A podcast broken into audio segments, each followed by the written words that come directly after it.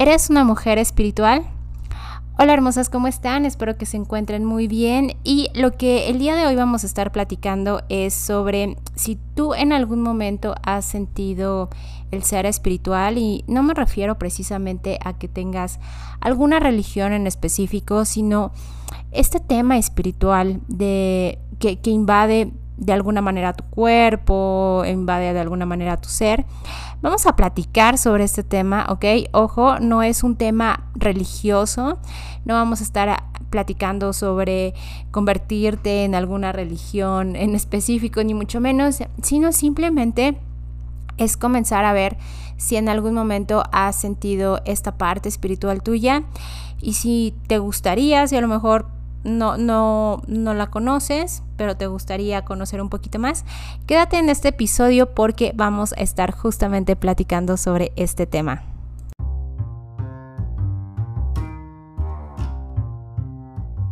Soy Roxana Rauda y te doy la bienvenida al podcast de Mujer Abundante, un lugar en donde hablamos sobre temas de abundancia en el amor, en las relaciones, en las finanzas, para que conectes contigo misma, tomes acción y te conviertas en la mujer que estás destinada a ser. ¿Estás lista? Comenzamos.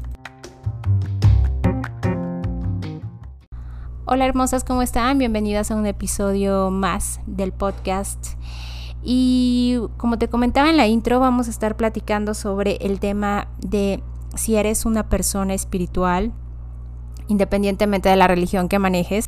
Y es que eh, te cuento rápidamente, eh, como parte de la certificación que he tomado para eh, justamente certificarme como facilitadora del despertar de conciencia, nos dejaron un libro muy interesante que se llama Psicosíntesis, ¿ok? Psicosíntesis es un libro de un psicólogo que se llama Roberto Asayoli y la verdad es que este autor plasma de alguna manera el tema espiritual, ¿no? Él hace una reflexión donde justamente no se ha estudiado tal cual la espiritualidad como otras cosas, como alguna ciencia, como algún, como algo en específico, ¿no? Sino que todo está como muy enfocado al tema de las religiones y pues si tú practicas cierta religión, pues ahí que te den eh, esta parte, ¿no? De, de eh, de conocimiento, pero basado solamente en esta religión. Y algo que me parece sumamente interesante que dice este Asayoli es que justamente como no se ha estudiado, no se ha visto, no se ha alumbrado esta parte de lo que es esa sensación, es ese sentimiento, ese sentir de una persona que experimenta la espiritualidad, eh, se le debería de tener y dar mayor luz, ¿no? Mayor eh, foco a todo este tema de, de, lo que es ser espiritual. Sí hay varias eh, religiones o hay varias personas que aun cuando no profesan algún tipo de religión en específico han experimentado ciertas características que tienen en común, ¿ok? Y por eso dice, o sea, si hay varias personas que lo experimentan, llámese como se llamen, practiquen o no alguna religión, ¿por qué no se ha estudiado este tema, no? Si es algo que, evidentemente está como, pues, latente, que, que hay síntomas, hay características en común, ¿no? Síntomas entre comillas, por así decirlo. Y por qué no se pone un, un, poco más de luz a este tema. Y justamente él comienza en su libro, te digo, se llama psicosíntesis este libro, donde comienza a, explicar de alguna manera ya con conceptos lo que es experimentar eh, pues la espiritualidad, ¿no? De cómo algunos momentos de iluminación que llegan hacia las personas, eh, pues viene como lo, lo, sienten y lo han percibido de la misma manera, ¿no? Por así decirlo, por ejemplo, pone como ejemplo a varios artistas, por ejemplo, a, grandes músicos eh, tipo Mozart, eh, a grandes escultores, donde justamente les llegaban como estos momentos de iluminación, estos momentos divinos, y pues tenían esta cualidad donde justamente ellos expresaban a través de sus obras estos momentos eh, de iluminación que se podría decir que, justo tiene que ver con la parte espiritual, espiritual ¿no? Y bueno, ah, menciona mucho de este tema, de cómo eh, cuando eh, se exponencializa el ser de la esencia de un ser humano, pues tiene características similares, ¿no? Y esto me recuerda mucho a la película de Soul. No sé si te acuerdas que, o, si la hayas visto para empezar, esta película de Pixar, donde es una almita que vive en este mundo donde están las almas que no han nacido y de alguna manera llegan a ver a los humanos, ¿no? Hay como un salón donde los humanos pasan a este mundo cuando están haciendo algo que ellos aman. Y me acordé totalmente cuando leí este libro de, de Roberto Asayoli con esa película porque justamente él lo describe como algo así. Cuando una persona está potencializando sus dones y sus talentos, cuando está siendo iluminada y está siendo inspirada, por así decirlo, pues tiene eh, esta experiencia espiritual y, y aun cuando no precisamente la persona esté consciente que a lo mejor es algo espiritual o no lo perciba así, eh, se podría decir que va a tener como que estas, estas características que ya te comentaba. Y bueno, eh, justamente eh, este tema la verdad es que es nuevo para mí también, porque a pesar de que yo sí crecí en una familia católica, no éramos muy, por así decirlo, no asistíamos a misa todos los domingos o no, no leíamos todos los días la Biblia o qué sé yo. No, no teníamos estas costumbres como se especifica tal cual en, en la religión. Y de alguna manera yo tenía como una cierta separación de, mi vida espiritual con mi vida terrenal. Y, bueno, pues de alguna manera comencé a observar ya más adulta, a, a, sentir algo que nunca había sentido y no precisamente tiene que ver con la religión, ya te digo, y esto le pasa a muchas personas en el ámbito espiritual. Eh, comencé a observar que yo conecto mucho con la espiritualidad meditando, ¿no? Es un tema eh, que es una especie de oración también, de alguna manera, es una conexión con, con algo o con alguien o con un todo, más allá, como quieras llamarle, y de esta manera es como yo conecto, ¿no?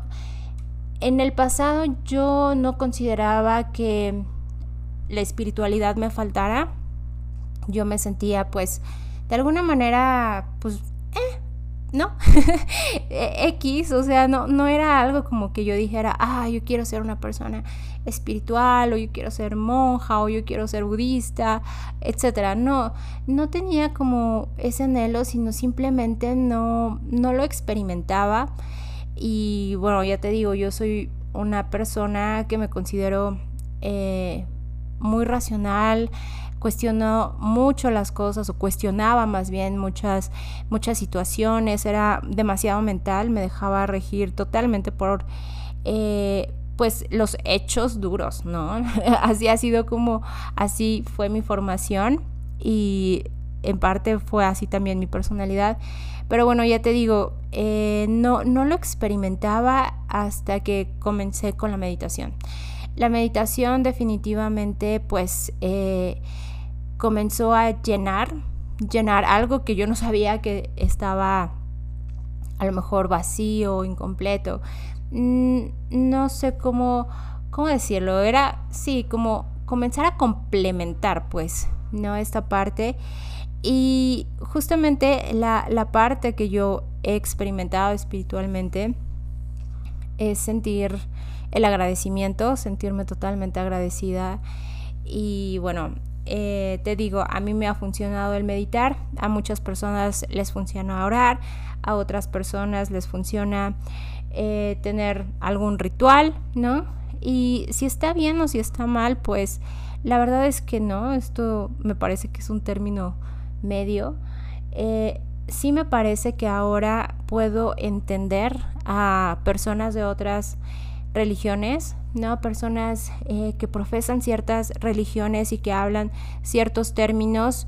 Yo puedo observarlo a mi propio idioma, cómo lo experimentan, ¿no? Estas personas. Em, justamente cuando ellos hablan de, de, cómo se sienten o cómo fue iluminada determinada persona, yo lo yo lo traduzco a mi propio idioma y los llego a entender totalmente. Y creo que es algo que este libro que te comentaba de psicosíntesis de Roberto Asayoli trata de hacer.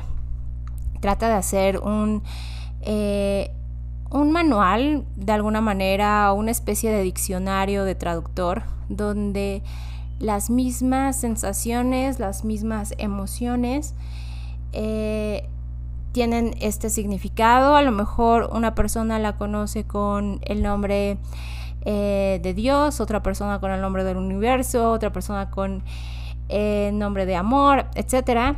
Pero al final de cuentas llega a, ser pues lo mismo. ¿no? Es, me, me acuerdo mucho también de esta parte donde puedes comenzar a hablar otro idioma ¿Y cómo se dice, no sé, amor en, en alemán? Pues se dice Liebe. ¿Cómo se dice uh, amor en francés? Amour, ¿no? Y todo esto es, al final de cuentas, son diferentes palabras, pero lo que las personas quieren decir es exactamente lo mismo. Y así es como yo lo puedo observar. También hace poco recuerdo haber escuchado el podcast de uno de mis mentores y justamente mencionaba que para él la parte espiritual era como ver la misma montaña, exactamente la misma montaña, pero de diferentes lados, ¿no? Que eso podrían ser tipo las religiones, ver eh, de diferente perspectiva la montaña y al final de cuentas estás viendo la misma montaña, ¿no? Entonces eh, es un tema bastante eh, que, que ha cambiado mi vida definitivamente.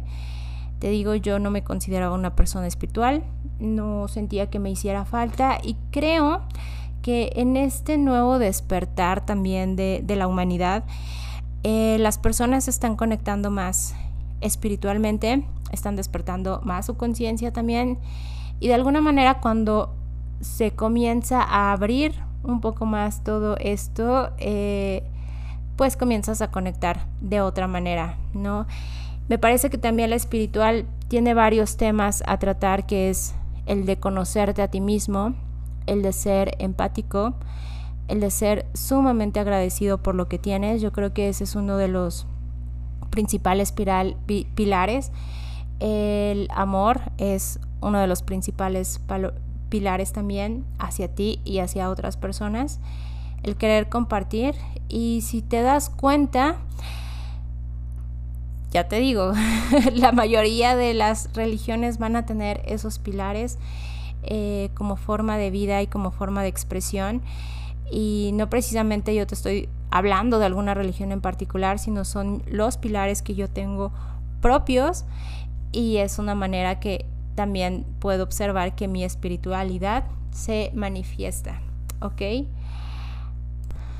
Sí hay algo que yo em, que me gustó mucho de, este texto que te comentaba del libro de psicosíntesis, donde está este común denominador cuando las personas tienen una experiencia espiritual, una experiencia, llamémoslo con Dios, con el universo, cuando está tocado, llega a tener su mayor eh, potencial o puede comenzar a tener su mayor potencial y si te comienzas a dar cuenta o si comienzas a observar, muchos de los maestros, muchas de las personas que han logrado eh, grandes cosas han sido tocadas de esta manera espiritualmente y han logrado lo que han eh, logrado, ¿no?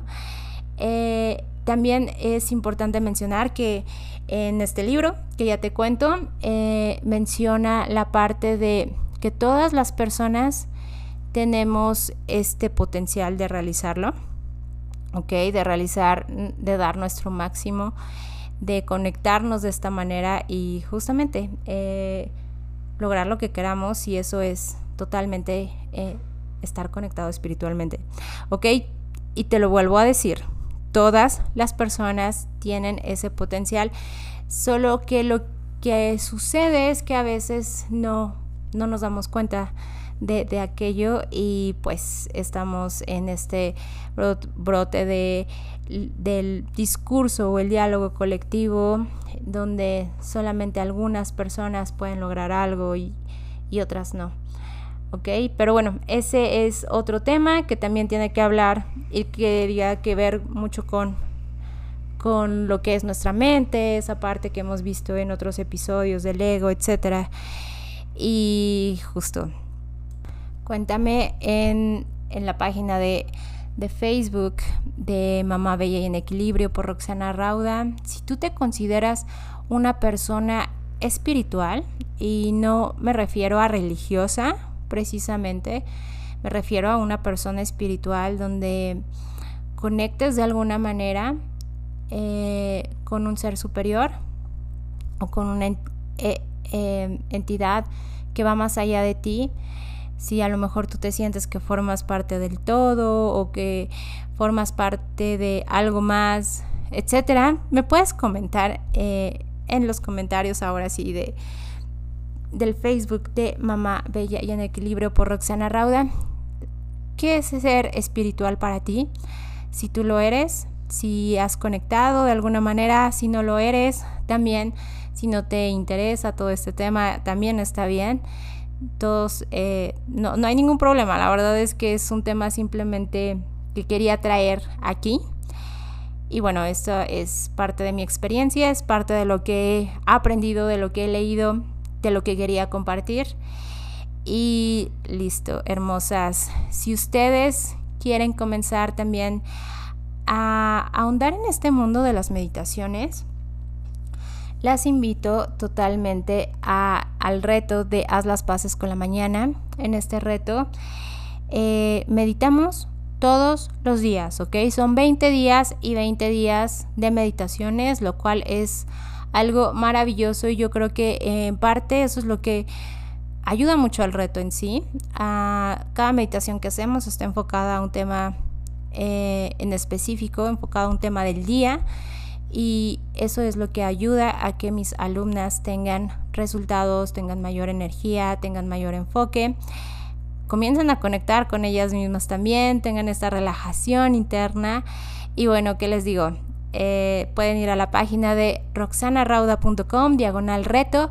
Ahí simplemente inscríbanse. Es, la verdad, vale la pena levantarse temprano y comenzar el día con toda esta energía de buena vibra, de alta vibración, de pensamientos, palabras, sentimientos y acciones, ¿ok? Así es que hermosas, me va a dar muchísimo, muchísimo gusto verlas por allá. Ya saben, la página es roxanarauda.com diagonal reto y nos vemos muy pronto.